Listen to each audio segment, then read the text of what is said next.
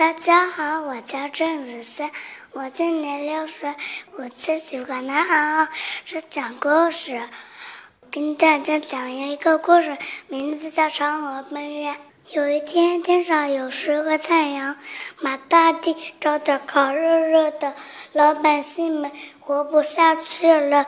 这时，有个叫董永的到花果山，拿下。天帝送给他的神箭，射中了七个几个太阳，他保护了老百姓们。这时，他到山上去砍柴，他看到了金国的王母娘娘。王母娘娘说道：“只要吃着这不老药，就会成仙，去变成仙。”然后呢，董永上山砍柴，嫦娥在山。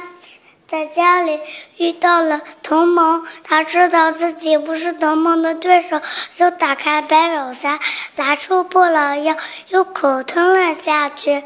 这时，他冲出窗口，飞到了月亮上，变成了仙。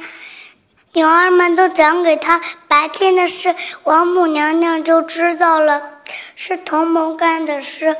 他他冲出宝剑，想杀掉萌萌。鹏鹏早早走了。这时，他摆下他最爱吃的坚果狮子香，惊惊着他。